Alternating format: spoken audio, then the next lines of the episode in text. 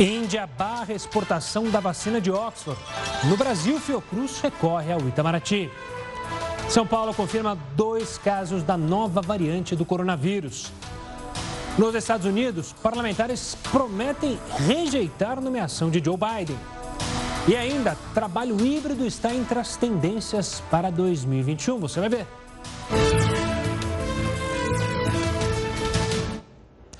Seja muito bem-vindo à primeira edição do ano do Jornal da Record News nesta semana. A gente está ao vivo também no nosso canal do YouTube e lá no Facebook da Record News. Olha, o estado de São Paulo confirma dois casos da variante do coronavírus identificada no Reino Unido. De acordo com a Secretaria de Saúde, outros dois casos foram descartados. O sequenciamento genético confirmou uma mulher de 25 anos e um homem de 34 que teve contato com ela foram infectados pela nova variante do coronavírus. Os dois residem em São Paulo. E segundo a Secretaria de Saúde do Estado, a jovem havia se encontrado com pessoas que estiveram no Reino Unido. Outras duas suspeitas de contaminação em São Paulo foram descartadas hoje pela Secretaria de Saúde. Segundo especialistas, a nova variante do coronavírus não causa necessariamente uma doença mais grave mas se torna perigosa quando encontra o ambiente ideal para exercer a sua principal característica, que é a de se espalhar com mais facilidade. E isso o vírus pode ter encontrado nas festas de fim de ano aqui no Brasil. É uma combinação que deixa a gente muito apreensivo. A gente sabe, a gente viu cenas das duas últimas semanas nas festas de Natal, de Réveillon, que muitas pessoas não respeitaram a condição do isolamento, de uso de máscaras. Se a gente introduzir uma cepa mais transmissível dentro desse contexto, isso pode sim ser uma bomba relógio que pode explodir e sobrecarregar ainda mais o sistema de saúde já cansado com a capacidade no limite de atendimento de pacientes. Então, isso nos preocupa para as próximas semanas. A recomendação para a população é, continua sendo a mesma desde o início da pandemia. Uso de máscara, distanciamento social, lavagem de mãos e, na impossibilidade de lavar as mãos com água e sabão, a utilização de álcool gel. E a nova variação do coronavírus confirmada hoje em São Paulo foi detectada também em Nova York, nos Estados Unidos. Ainda sobre os Estados Unidos, a primeira cidadã norte-americana a ser vacinada contra a Covid-19 recebeu hoje a segunda dose do imunizante da Pfizer, também em Nova York. A enfermeira recebeu a primeira dose da vacina em dezembro, um dia após a autorização da Agência Pública de Saúde. Desde aquela época, quase 300 milhões de doses do imunizante da Pfizer BioNTech começaram a ser distribuídos para todos os 50 estados norte-americanos. E a Anvisa autorizou a Fundação Oswaldo Cruz a importar 2 milhões de doses da vacina produzida pela Universidade de Oxford com o laboratório AstraZeneca. Mesmo assim, a importação não está garantida. Isso porque o governo da Índia, país responsável nesta fase pela produção da maior parte das vacinas, decidiu proibir a exportação dos imunizantes. O veto veio um dia depois da Anvisa autorizar a importação de 2 milhões de doses prontas da vacina do laboratório AstraZeneca, produzida na Índia. O governo indiano informou que pretende, primeiro, imunizar toda a população vulnerável do país e só depois vender as doses. A compra atenderia a um pedido da Fundação Oswaldo Cruz, que também irá produzir a vacina de Oxford aqui no Brasil. A ideia era ter doses à disposição da população quando a vacinação fosse liberada no país e, ao mesmo tempo, iniciar a produção no Rio de Janeiro. A expectativa da Fiocruz também era pedir o uso emergencial essa semana. As negociações para a compra estão com o Ministério das Relações Exteriores. Se a compra da Índia for concretizada, a Fundação Oswaldo Cruz terá que responder nos próximos dias um relatório da Agência Nacional de Vigilância Sanitária. A Anvisa quer saber como será feito o monitoramento de quem tomar a dose dessa vacina importada. E ainda, a comparação de estudos clínicos entre a vacina produzida no Reino Unido e a da Índia. O cronograma para a produção da vacina no Rio de Janeiro deverá ser mantido. Nos próximos dias, chega da China o primeiro lote da matéria-prima para fabricar as doses. O pedido de registro definitivo deverá ser feito no dia 15 de janeiro.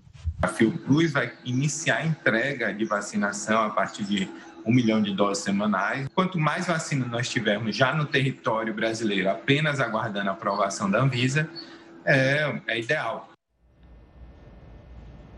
Vamos agora então a Brasília com o repórter Clébio Cavagnoli. Clébio, uma boa noite. Como será a ação do governo brasileiro aí, via Ministério das Relações Exteriores para conseguir trazer esses 2 milhões de doses da Índia para o Brasil? Olá, Gustavo. Boa noite a você e a todos que acompanham o Jornal da Record News. Olha, o governo vai tentar o caminho da diplomacia. Segundo fontes aqui do Palácio de Itamaraty, não se descarta até uma eventual conversa do presidente Bolsonaro com o primeiro-ministro indiano. Uma outra questão importante é que a Anvisa quer saber se a vacina de Oxford, produzida na Índia, tem a mesma eficácia da que foi desenvolvida no Reino Unido. Uma nova reunião, inclusive, entre a agência e a Fiocruz foi marcada para amanhã, o que adiou o pedido de uso emergencial. 47 países já começaram a imunização. O Ministério da Saúde ainda trabalha com a possibilidade de começar aqui no Brasil entre 20 de janeiro e 10 de fevereiro. Eu volto com você aí, Gustavo. Boa noite. Obrigado pelas informações, Kleber. Para falar ainda sobre esses impactos na relação Brasil com a Índia, a gente vai conversar agora com Manuel Nabais da Furriela, professor de Direito Internacional da FMU.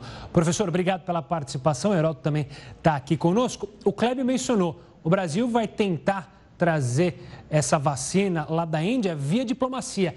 Esse é o único caminho, pouco importa, ou seja, se o Brasil tinha contrato, se a Fiocruz tinha contrato, com a decisão tomada pelo governo da Índia. O único jeito é mesmo tentar via diplomacia? É, a, o mais indicado para esse momento é a via diplomática, inclusive pelas boas relações que o Brasil mantém com a Índia. Né? Tanto o governo brasileiro quanto o indiano né, mantêm excelentes relações e andaram cooperando em várias áreas nos últimos anos. Então, essa é a melhor alternativa. A via judicial, a via jurídica, a utilização do direito internacional não pode ser descartada também, porque o acordo que o governo brasileiro tinha, as tratativas, elas eram anteriores à decisão do governo indiano de impedir as exportações da vacina neste momento, né, para atender basicamente os grupos mais vulneráveis. Então, essa alternativa não pode ser descartada, mas a mais recomendada no momento é a diplomática, porque agilizaria, há uma necessidade urgente da chegada dessas vacinas. Né? Vocês mesmos acabaram de apresentar o cronograma do governo brasileiro. É, o cronograma é, determina que a vacinação se inicie aí já nas, nas próximas semanas, perto do final agora do mês de janeiro.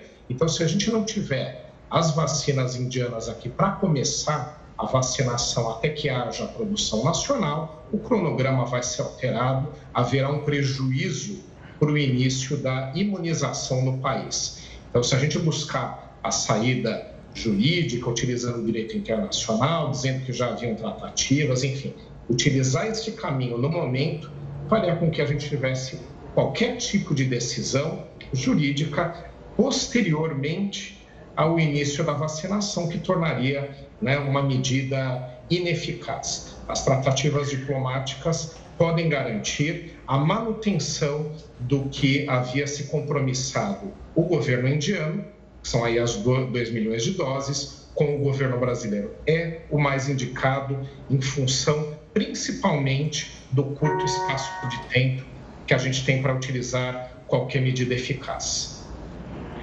Professor Ferreira, eu estou com o noticiário da Índia aberto aqui, estou na BBC. Aqui o noticiário inteirinho fala só sobre vacinas da Índia, fala sobre o Modi, que é o primeiro-ministro da Índia, como o senhor sabe. Não tem Sim. uma palavra aqui, nenhuma linha dizendo de dificuldade de oferecer vacinas da AstraZeneca Oxford, fabricada na Índia, para o Brasil. Estou interessante aqui. Não, não encontrei no noticiário da BBC que está aberto aqui na minha mão. Outra coisa, essa não é a única vacina que tem na Índia. Eles estão agora em estado é, é, é, emergencial obtendo a autorização para uma outra chamada Covaxin, fabricada por um laboratório que chama-se Bharat Biotech, da própria Índia, onde ele já tem pronto, veja só, 200 milhões de doses já tem pronto nesse outro laboratório, com mais 500 milhões de doses para aplicar em outras cidades da Índia. Não é estranho que a Índia produzindo um outro laboratório mais 700 milhões de dólares vai criar problema de vender para o Brasil 2 milhões de doses que já foram acordadas anteriormente?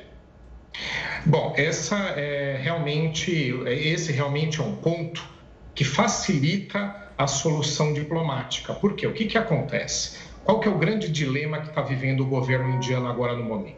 A Índia é um dos países mais afetados pelo coronavírus, não somente por questão né, de ser um dos países mais populosos do mundo, está ali perto já da população da China, né, mas também porque houve uma disseminação do vírus, eles têm aí os grupos de risco a serem rapidamente atendidos. O governo indiano ele está fazendo um discurso impedir as exportações para atender não só uma questão interna, mas mostrar uma postura para a população que reivindica a rápida vacinação.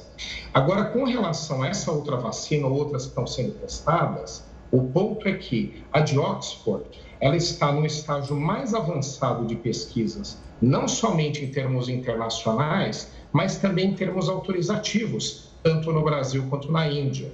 Então, o mais recomendado neste momento para uso emergencial seria a de Oxford. A outra, a utilização dessa outra vacina, que inclusive está sendo cogitada até por laboratórios privados, em adquirir e comercializar, né, para quem tiver interesse em adquirir, não esperar o sistema público começar a funcionar no, na imunização. Então, o que, que nós temos aqui? A de Oxford é aquela mais rápida para se utilizar no momento. Mas eu concordo com você que não há nenhum impeditivo nessa gama toda, nesse volume todo de produção que a Índia já começa a ter, tanto na de Oxford quanto nessa outra alternativa, que 2 milhões de doses para o Brasil seria um problema. E o fato de a BBC ou qualquer eh, noticiário internacional, qualquer rede internacional, não ter mencionado o Brasil, é porque o foco da decisão indiana foi mundial, ela não vai exportar para ninguém no momento. Nós, no Brasil, é que fazemos uma análise que talvez sejamos atingidos. Então, se houver interpretação né, de que todo mundo vai ser atingido, nós também vamos ser, essas vacinas não chegam aqui. Se houver interpretação que o Brasil já tinha acertos anteriores, pretéritos a essa decisão do governo indiano, nós vamos receber a vacina. Então, aí é que o corpo diplomático brasileiro tem que agir, mostrando que essa quantidade não prejudica a imunização na Índia, mostrando que nós temos acerto prévio e, principalmente, mostrando ao governo indiano que essa quantidade não vai prejudicar a imunização da população indiana e que o governo indiano tem um discurso para utilizar internamente para a sua população, de que essa quantidade acordada previamente com o Brasil é um acerto que eles têm que cumprir e que não prejudica a imunização. Então, a gente não vai aparecer, o Brasil não vai aparecer diretamente no noticiário estrangeiro e internacional, porque nós não somos os únicos a ser, sermos afetados. Agora, obviamente, né, que a nossa análise aqui no Brasil é do que nos pertine. Então, por conta disso, é que é, nós temos aí que prestar atenção. Mas temos sim um bom discurso diplomático para, nesse momento, resolver tanto o problema interno que o governo indiano tem que apresentar à sua população, como nós resolvermos aqui trazermos rapidamente essas 2 milhões de doses necessárias para a gente manter um calendário razoável de início de vacinação. Professor, obrigado pela participação e pela análise sobre esse entrave internacional. Um forte abraço, Heroto. Volta daqui a pouco aqui conosco no Jornal da Record News e a gente, claro, segue acompanhando a movimentação internacional e óbvio que fica a preocupação, acende-se o alerta mais uma vez sobre a dificuldade que países mais pobres, menos poderosos, terão para ter acesso à vacina. Haverá uma defasagem muito grande se comparada às grandes nações. E olha, 16 dias de deixar o cargo, o presidente dos Estados Unidos, Donald Trump, está envolvido em mais uma polêmica sobre o resultado das eleições. Os detalhes você acompanha daqui a pouco aqui no Jornal da Record News. O Jornal da Record News está de volta para falar que nesta segunda-feira a gente chega à marca de 200 dias das Olimpíadas de Tóquio. E as autoridades japonesas mantêm o planejamento, mesmo com o aumento no número de casos da Covid-19. O governo acredita que os Jogos vão ser um símbolo da vitória contra a pandemia. Só entre atletas, o Japão vai receber 15 mil pessoas no próximo mês de julho. Já neste momento, o país considera decretar estado de emergência na região metropolitana de Tóquio. A recomendação é para que as pessoas evitem passeios e tentem trabalhar de casa. Sobre a vacina, o primeiro-ministro disse que a imunização deve começar no mês que vem.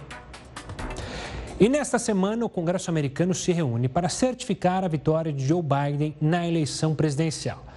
Mas um grupo de parlamentares republicanos do partido do presidente Donald Trump promete rejeitar a nomeação. Nos bastidores do Congresso, apoiadores de Trump planejam tumultuar o processo de certificação de Joe Biden na quarta-feira. Mas o grupo representa cerca de 28% dos legisladores americanos, que, segundo os especialistas, não é suficiente para mudar os rumos da eleição, que já foi certificada nos 50 estados americanos e teve mais de 60 contestações rejeitadas nos tribunais de todo o país, inclusive na Geórgia, que neste fim de semana foi palco de uma polêmica. No sábado, o presidente Donald Trump ligou para a principal autoridade eleitoral do estado, o secretário Brad Raffensperger. O jornal The Washington Post publicou a gravação.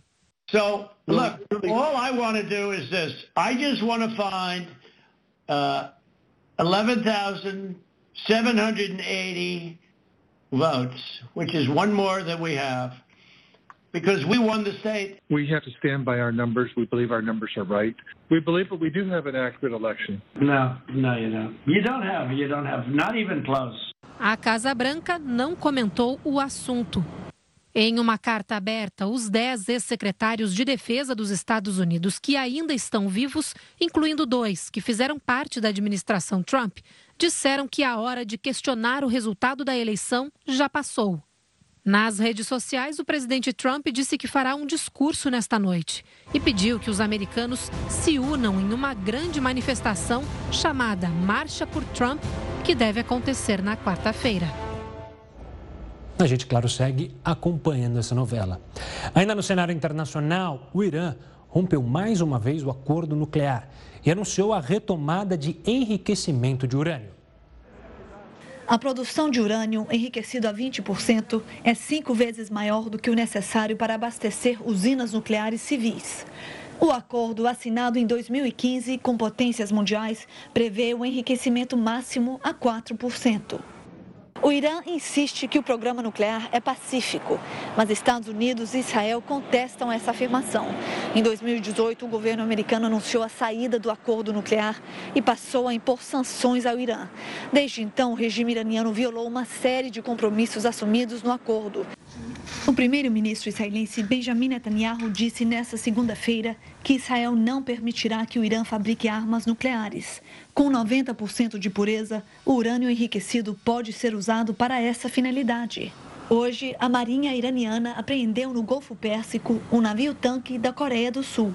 A tripulação foi detida e, para liberar a embarcação, o Irã exige que o governo sul-coreano desbloqueie o equivalente a 37 bilhões de reais. Dinheiro que foi congelado em bancos da Coreia do Sul por causa das sanções americanas. Olha, enquanto o Brasil ainda não tem uma data definitiva para a campanha de vacinação, já há países que estão imunizando a população há dias.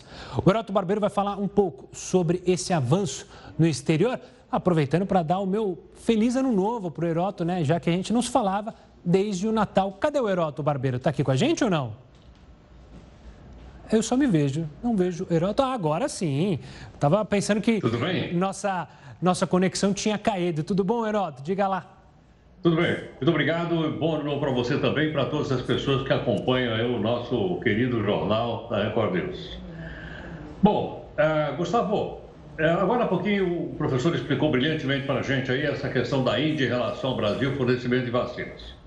Mas há um ranking do mundo que a gente vai mostrar agora para as pessoas acompanharem direitinho. Esse ranking mostra o seguinte: ele mostra uh, da, quais são os países que mais vacinaram até agora. Vou colocar a nossa primeira telinha para que a gente possa acompanhar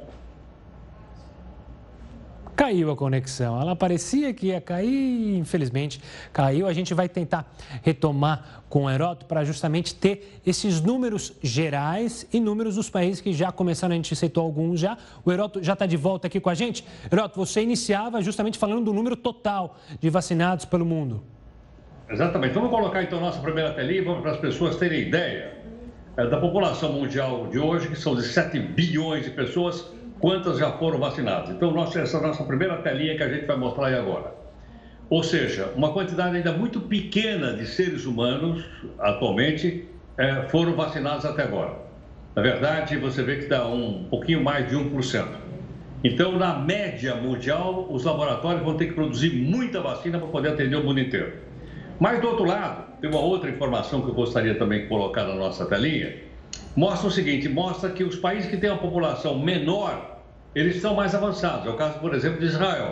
Em cada 100 pessoas de Israel, 12 já receberam vacina, porque o país tem, logicamente, uma população pequena. Logo depois veio Bahrein, que é um país também muito pequenininho, ali na região do Golfo Pérsico.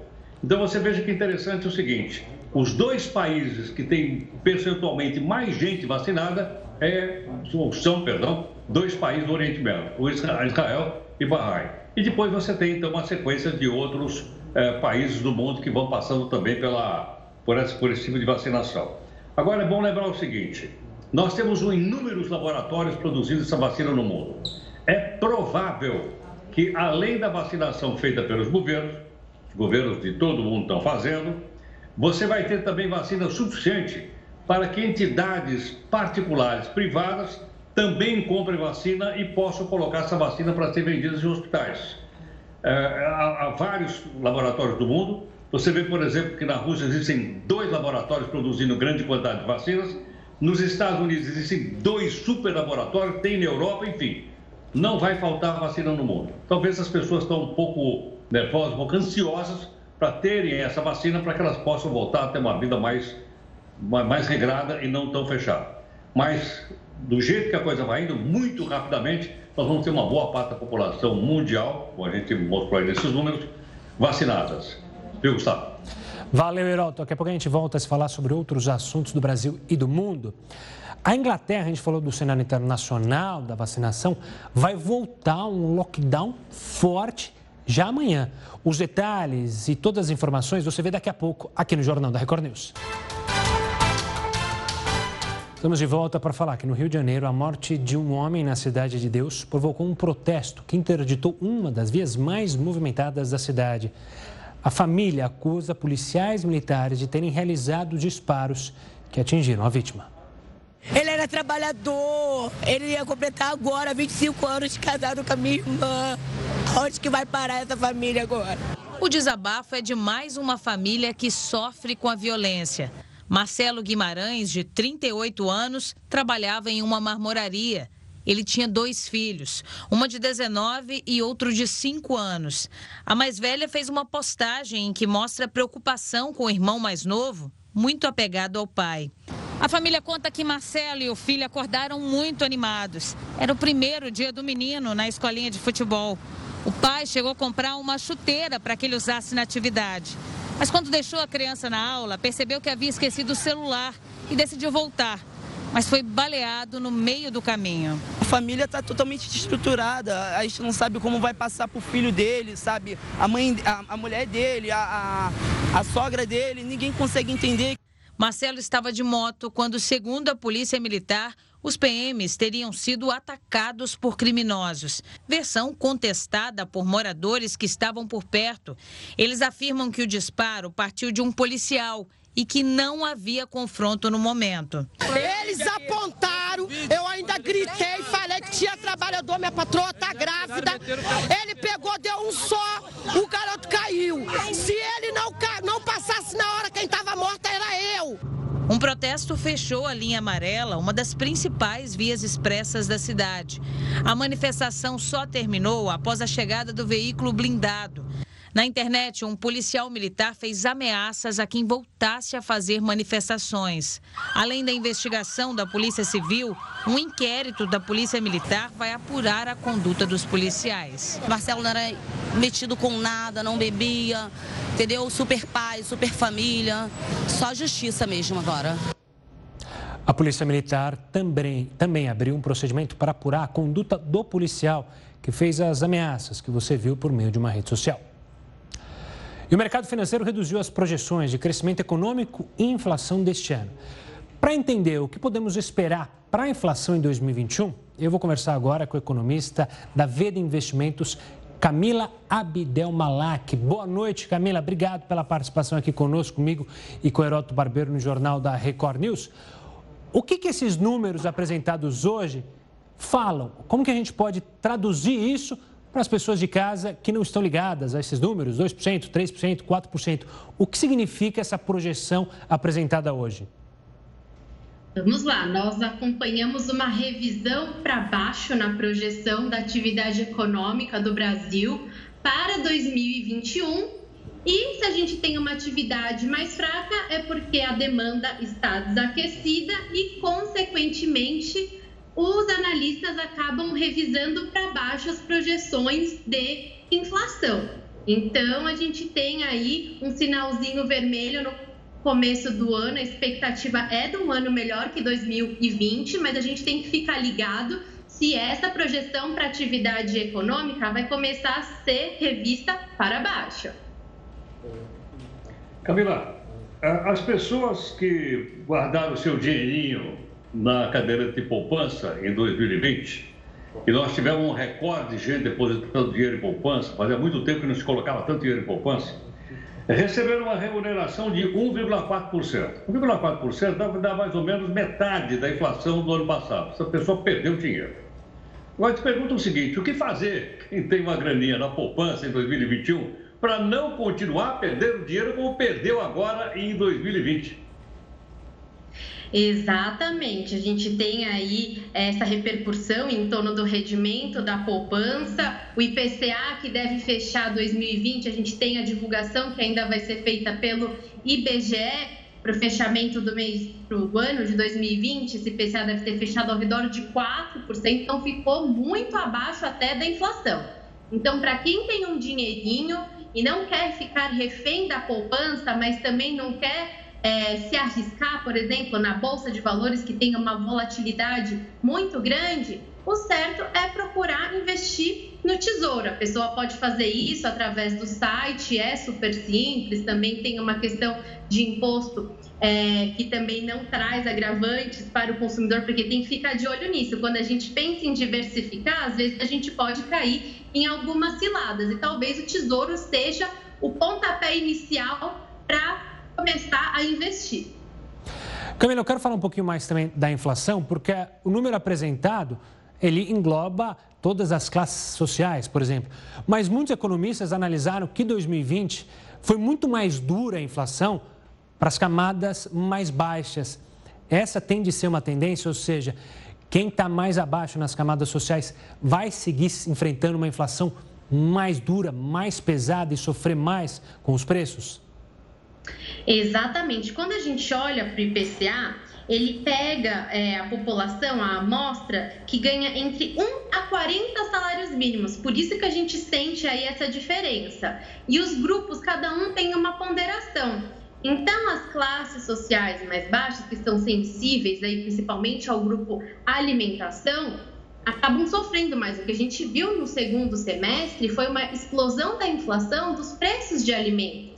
E as camadas mais baixas da população, que tem aí a sua renda quase 70%, muitas vezes até 100% comprometida né, com alimentação, sofrem mais. E a gente teve uma aceleração desses preços por conta da retomada da atividade econômica mundial. O Brasil ele é um grande exportador de commodities. E aí o que acontece? O nosso abastecimento interno acaba sendo comprometido muitas vezes e esses preços acabaram disparando. E aí a população acabou sentindo no bolso, porque a, nós falamos, né? A inflação que a gente sente é aquela do dia a dia, do supermercado, do posto de gasolina. Só que quando a gente olha para o IPCA, esses bens eles têm uma ponderação lá dentro. Aí a gente olha para o índice PCA, que está com uma inflação ao redor de 4%, a gente fala, poxa, isso não traduz a realidade, porque preço do tomate disparou 30%, da carne 40%. Então, por isso que a gente tem essa sensação. Camila, o governo de São Paulo tirou a isenção do ICMS, que é o imposto que todo mundo conhece, dos produtos da cesta básica. O pessoal do agronegócio está bravíssimo né, com o governador, porque eles vão ter que voltar a pagar imposto. Não estavam pagando arroz, feijão, etc. Muito bem. Vai voltar a pagar. Com isso, os produtos da cesta básica de São Paulo vão ficar mais caros. Te pergunto o seguinte: isso entra no cálculo nacional da inflação ou vai ficar só em São Paulo, haja vista que o decreto do governador é só para o estado de São Paulo? Então, cada região tem uma ponderação dentro desse IPCA, né, que é o Índice de Preços ao Consumidor Amplo. Então, ele acaba abrangendo, além né, de 1 a 40 salários mínimos, cada região entra com uma ponderação. Então, por isso que alguns efeitos, quando a gente vê noticiado, a gente não sente nesse índice, ele acaba sendo diluído. Então, quando a gente tem algum reajuste tarifário é, de água ou esgoto em uma região, a gente olha para o índice é, que é nacional, ele acaba sendo diluído. Então, é isso que acaba acontecendo quando a gente tem essas notícias regionais. Camila, obrigado pela participação aqui conosco, pela conversa, para analisar principalmente esses dados sobre a inflação. Forte abraço e até uma próxima. Agora a gente vai até o norte do país, porque o governo do Amazonas não vai recorrer da decisão judicial que determinou o fechamento por 15 dias de todos os serviços não essenciais no estado. O motivo é o agravamento da pandemia de Covid-19. A Polícia Militar foi para as ruas garantir o cumprimento da decisão. Os comerciantes estão, estão fechando as portas, é, muitos não gostando da medida, mas estão cumprindo. Apenas serviços essenciais, como supermercados e farmácias, podem abrir as portas. Restaurantes e lanchonetes devem trabalhar só com entregas em casa ou retirada no local. Nas principais áreas comerciais da capital amazonense, teve lojista resistente, já contabilizando prejuízos. 15 dias fechado aqui, você imagine, agora você imagine. Onde a gente vai tirar dinheiro para comprar as coisas para criança? Meus filhos não querem saber se tem ou não tem, querem merendar de manhã. A Associação Comercial do Amazonas disse que vai pedir contrapartidas ao governo. O que nós vamos debater agora com o governo é se ele nos ajuda na prorrogação do, do ICMS, né? Essa vai ser essa nossa posição no momento. Segundo a Fundação de Vigilância em Saúde, entre novembro e dezembro do ano passado, a capital registrou um aumento de 120% no número de casos de Covid-19. O estado saiu da fase vermelha e entrou na fase roxa, considerada de alto risco. Por dia, são registrados em média 700 novos casos da doença. E já são mais de 5 mil mortes. Nos últimos 14 dias, o crescimento foi de 66% na média móvel de óbitos. A ocupação de leitos na rede pública está em quase 90%. E nos hospitais particulares já não há mais vagas. O Ministério da Saúde e o governo do estado discutem medidas de enfrentamento à situação. E na Inglaterra, o país vai entrar a partir de amanhã numa nova fase de lockdown, semelhante ao que foi imposto quando a pandemia chegou ao país em março. O lockdown deve permanecer por pelo menos até metade de fevereiro. O objetivo é conter o avanço da chamada cepa britânica do vírus, aquela nova variante do coronavírus que é mais transmissível. Boris Johnson, primeiro-ministro, disse que a Inglaterra deve passar por semanas difíceis e que escolas e universidades não poderão reabrir a população só poderá sair de casa para fazer compras essenciais, praticar exercícios e trabalhar. E a adoção do trabalho em casa veio de fato para ficar. Existe uma tendência real de que o, que o modelo de trabalho híbrido predomine nas empresas em 2021. A gente explica isso no próximo bloco. Continue conosco. Olha só, a pandemia tem afetado a vida financeira de muita gente. Mas um dos setores que mais perdeu, veja só, foi o cinema. O Heró traz algumas informações aqui para gente. Diga lá, professor. Olha, Gustavo, antes de, desse fechamento aí, eu tá, até passei na porta do cinema do shopping aqui perto estava completamente vazio. Estava passando um filme chamado Tenet, não sei se você viu. Eu nem entrei, estava completamente vazio e você só podia entrar uma coisa, acho que um terço só do pessoal lá. Então a queda, o tombo que o cinema tomou foi muito grande. Essa é uma, tem, tem tanto filme para ser visto agora na, na televisão ou na internet, etc, etc, etc. Mas vamos dar uma olhadinha aqui no tombo que teve a indústria, para você ter uma ideia do que significa o, o que significa o cinema. Olha só. Então, os cinemas é, têm perda de arrecadação. Primeiro, público desapareceu. Uma boa parte das casas espetáculos, não só no Brasil, no mundo inteiro, estão fechadas. E a pandemia assusta as pessoas. Não, mas lá tem ar-condicionado, aí fica todo mundo lá dentro. Então, por esses três motivos, houve uma queda violenta do faturamento das salas de cinema, do cinema exibido na sala de cinema. Outra informação importante que a gente vai virar agora. Olha só, para você ter uma ideia do faturamento, é o pior faturamento dos cinemas no mundo em 40 anos. Em 40 anos, desde 1960, época da Guerra Fria, época da crise de Cuba, crise dos foguetes, não havia um faturamento tão baixo. Pior em 40 anos, só para a gente poder avaliar essa coisa toda. Mas quanto é que, falando isso em grana, vamos mostrar aí. Olha, está em dólares isso aí. O ano de 2019, os cinemas faturaram 42 bilhões de dólares. Dólares, dólares não acaba mais. O ano passado, por causa da pandemia, ele só faturou praticamente um quarto. Ele faturou 12 bilhões de dólares. 12 bilhões é dinheiro para cachorro. Mas compara com 2019, para você ter uma ideia da queda de exatamente 30 bilhões de dólares. Agora, ainda assim, antes da pandemia, eu até cheguei a ver os filmes, pelo menos dois deles escaparam. Um, não sei se você viu esse filme, Bad Boys para Sempre, isso eu não, eu não vi esse filme, mas ele faturou 413 milhões de dólares, que é uma grana boa. Eu assisti esse de baixo, 1917. É um filme que se passa na Primeira Guerra Mundial, Primeira Guerra Mundial, todo mundo sabe, vai de 14 a 18. Ele chama 1917, é um filme inglês muito bom, excelente o filme, atualmente está passando aí na, nas redes e ele faturou 385 milhões de dólares. Daí para frente, despencou e ninguém mais apareceu no cinema. Agora, o que ficou realmente muito chato, Gustavo, muito chato mesmo, sabe o que foi? O quê? Caiu o faturamento da venda de pipoca. Poxa, pipoca. Os pipoqueiros ficaram uma, uma vareta. Não estão vendendo uma pipoca mais. E olha só curiosidade, eu assisti o 1917 justamente ontem não tinha assistido, aí coloquei no streaming e assisti o 1917. Mas sabe que nesse período de pandemia eu fui nos drive-ins, né? Que estavam funcionando, voltaram. Sabe que filme que eu assisti no drive-in, Herota? Não, não, não. Do tempo da carochinha. Casa Blanca, um clássico sensacional.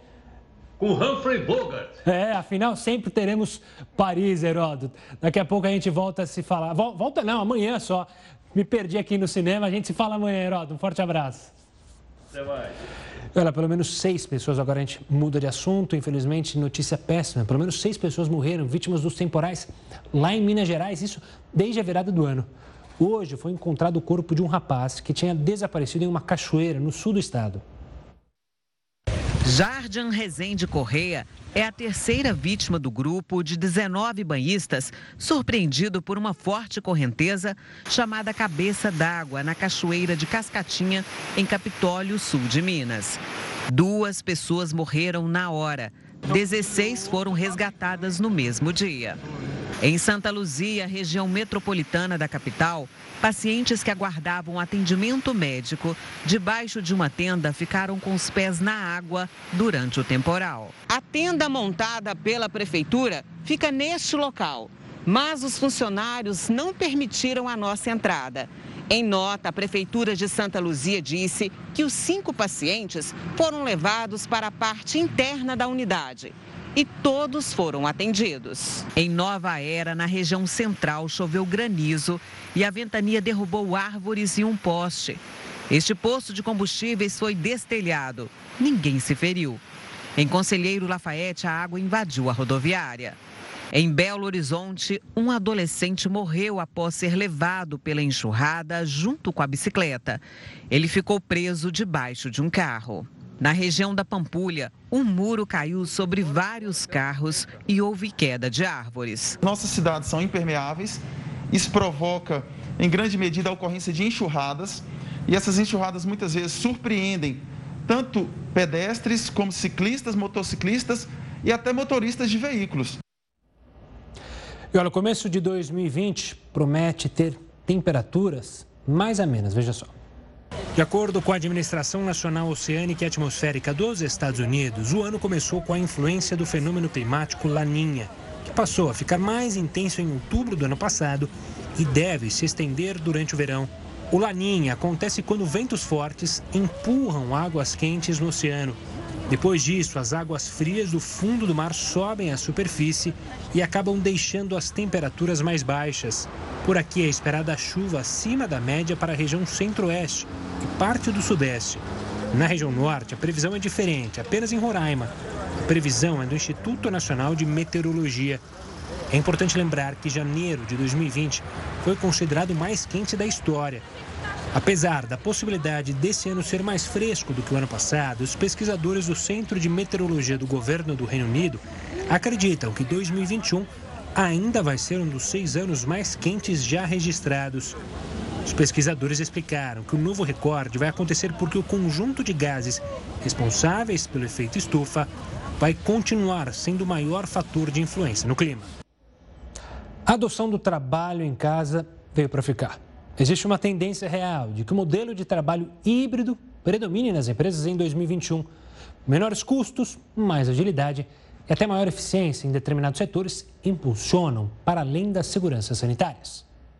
É certo que a vida de todo mundo se transformou com a pandemia. No trabalho não foi diferente. Da noite para o dia, empresas tiveram que se adaptar ao home office sem esperar ou se preparar para isso? O Rafael que o diga. Quando as definições foram feitas e esse isolamento foi mantido, começaram então as adaptações. Né? A primeira delas eu, eu vejo que foi uma adaptação mental, né? para entender que ah, ah, nem tudo estava perdido, né? as coisas iam continuar acontecendo, né? contra esses pensamentos alarmistas assim. É, e depois, obviamente, uma adaptação física, né? mais aqui é, é, escritório mesmo. Né? Então, porque você passar né, duas, três horas no escritório à noite, em casa, fazendo algum trabalho, tudo bem. Mas passar oito, dez horas é bem diferente. Uma pesquisa feita com os principais líderes do mercado corporativo apontou que 85% dos entrevistados pretendem adotar um misto de home office e trabalho presencial em 2021. Um outro estudo também indicou um crescimento de pelo menos 30% nas empresas que têm a intenção de propor essa modalidade. Em outros tempos, isso aqui seria uma sala cheia de gente, telefone tocando, reuniões a todo momento. Mas a pandemia mudou o cenário. Fez com que as empresas redesenhassem suas operações. Um desafio dos grandes que agora virou tendência. Essa gestora de RH confirma: o pós-pandemia não deve ser diferente para muitas empresas, já que o trabalho em casa trouxe uma série de vantagens, tanto para o empregador quanto para os funcionários. E agora o que as empresas estão fazendo? Poxa, será que vale a pena a gente voltar para o modelo anterior e voltar todo mundo 100% para a mesma estrutura física, com os mesmos custos, com a mesma forma de lidar? Então, que as empresas perceberam que não, não precisa. A gente pode ou continuar 100% em home office ou fazer o um modelo híbrido, né? trabalhando as duas coisas juntas, fazendo um rodízio de pessoas, pegando um escritório menor, gastando menos infraestrutura. A Paula também comprova. Ela é diretora executiva de uma empresa que desenvolve soluções de planejamento de obras. Antes da pandemia, os mais de 20 colaboradores batiam ponto no escritório todos os dias. Agora, o home office forçado pelo lockdown veio para ficar que estar em casa nos tirava o tempo de deslocamento, nos trazia mais concentração e com o tempo a gente foi trazendo interações que também aproximavam o time da mesma forma como a gente fazia presencialmente antes. O objetivo mesmo é que a gente seja cada vez melhor nesse trabalho à distância. E o Jornal da Record News fica por aqui, mas você segue muito bem informado com o News das 10 e a Manuela Caiado. Tchau, tchau.